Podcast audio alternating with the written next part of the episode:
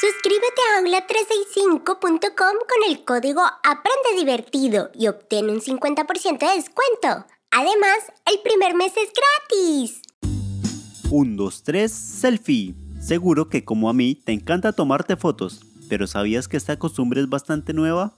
La fotografía es una de las artes más recientes, tiene poco más de 200 años, y aunque en principio nació como un experimento científico, con el tiempo fue ganando lugar en el terreno artístico. Recuerda activar el botón seguir para que no te pierdas ninguno de nuestros episodios. Y si quieres encontrar más contenidos divertidos, ingresa a www.aula365.com.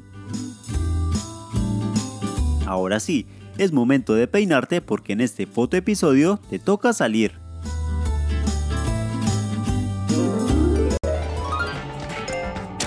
Seres humanos se retratan a sí mismos y los unos a los otros desde la prehistoria.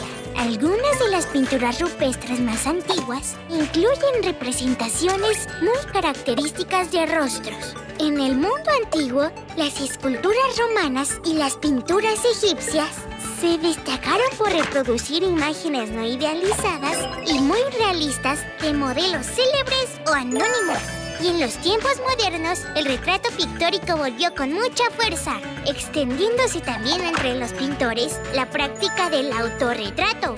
Por ejemplo, Dürer, Van Gogh y Rembrandt, ellos se autorretrataron 12, 37 y más de 40 veces respectivamente. Desde principios del siglo XIX, el retrato fotográfico fue desplazando lentamente a los retratos escultóricos y pictóricos del pasado. La fotografía fue creada en 1822 por el inventor francés Nicéphore Nipse, un veterano de las guerras napoleónicas que con la ayuda de sus hermanos desarrolló numerosas innovaciones. El joven Nicéphore era aficionado al dibujo y el grabado, pero tenía muy mal pulso. Valiéndose de sus conocimientos científicos, desarrolló durante años métodos para captar imágenes mediante la acción de la luz sobre superficies fotosensibles.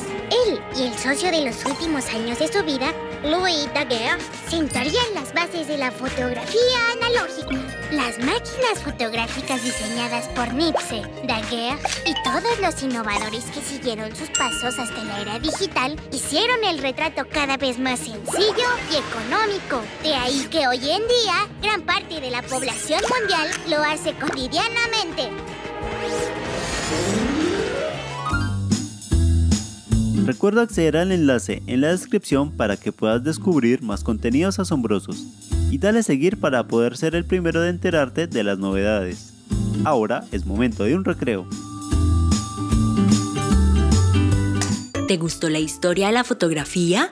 Si es así, vamos a teletransportarnos unas cuantas décadas atrás con una manualidad que te va a sorprender. En esta oportunidad vamos a crear una cámara oscura tal como lo hicieron los primeros fotógrafos. Para esto vamos a necesitar Una caja de zapatos, una lupa pequeña, cartulina negra, papel vegetal, cinta negra aislante, cinta de papel, pegamento, cúter, regla, tijeras, lápiz y marcador. la ayuda de un adulto responsable porque la ciencia en familia es más divertida. Lo primero que vamos a hacer es cubrir el interior de la caja con cinta aislante para evitar que se filtre la luz. A continuación tenemos que dibujar una de las caras angostas de la caja en un círculo del tamaño de la lupa.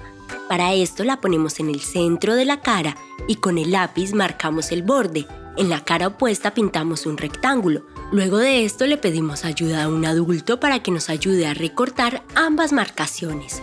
Una vez estén recortadas, pegamos la lupa al agujero circular, pues va a ser nuestro lente. Tomamos la cartulina negra y hacemos un rectángulo del tamaño de una de las caras angostas. Dentro de ese rectángulo dibujamos uno más pequeño dejando 2 centímetros de margen. Lo recortamos y el resultado va a ser un lindo marco de cartulina negra. Recortamos un rectángulo de papel vegetal y lo pegamos al marco. ¿Te gustó cómo quedó la pantalla? Lo siguiente que tienes que hacer es meter ese marco dentro de la caja, cerca a la cara opuesta a la lupa. Cerramos la caja de zapatos y nos disponemos a ver a través del agujero. ¡Voilá! Como ves, se proyecta la imagen al revés como una verdadera caja oscura.